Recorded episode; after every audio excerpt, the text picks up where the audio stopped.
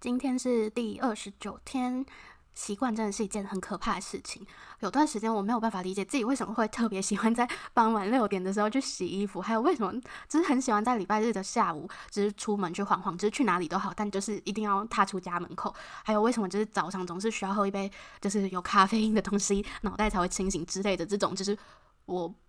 不知道到底是为什么的。事情，像衣服明明早上就可以洗，然后出门明明任何时间都可以出去，然后还有就是摄取咖啡因这种东西更不用说，就是有必要到天天都要喝嘛？就是有时候事情其实也没有那么多啊。然后直到最近我才想到，就是我前面所说的那一些事情，在我还没有搬回来之前，都是我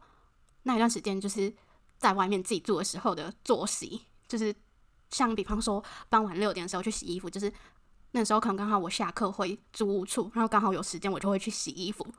的这种。就是我等于虽然我人已经离开了那个地方，但是我作息还是依照就是我之前的